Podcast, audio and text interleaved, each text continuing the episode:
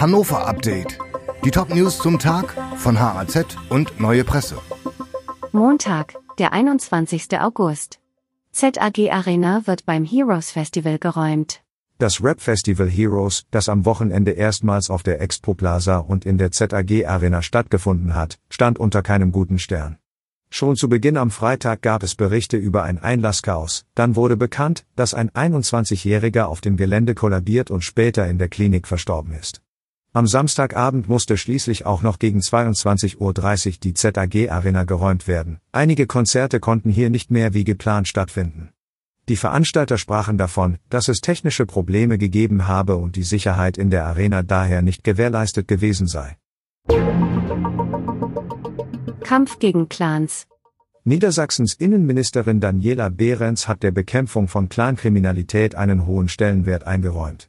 Man verfolge eine Nulltoleranzstrategie gegen kriminelle Clanmitglieder, die den Rechtsstaat nicht ernst nehmen, sagte die SPD-Politikerin. In Niedersachsen wurden laut Lagebild der Behörden erneut mehr Straftaten der Clankriminalität zugeordnet. Hotspots gebe es in Niedersachsen allerdings nicht, diese Form der Kriminalität verteile sich laut der Ministerin über das ganze Bundesland. Mehr Gips für den Bau. Der hohe Bedarf an Neubauten und Gebäudesanierungen in Niedersachsen lässt auch die Nachfrage nach Rohstoffen für den Bau steigen. Doch beim Gips droht offenbar ein Engpass. Die Wirtschaft fordert deshalb von der rot-grünen Landesregierung, vor allem im Harz den Weg für mehr Gipsabbau freizumachen.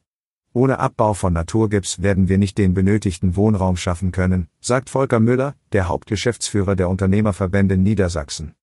Der sogenannte Gipsfrieden von 2002 beschränkt den Gipsabbau im Südharz auf eine Fläche von etwa 280 Hektar.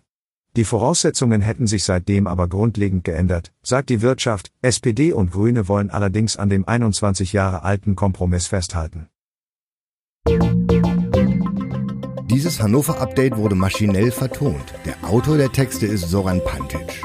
Alle weiteren Ereignisse und Entwicklungen zum Tag ständig aktuell unter haz.de und neuepresse.de.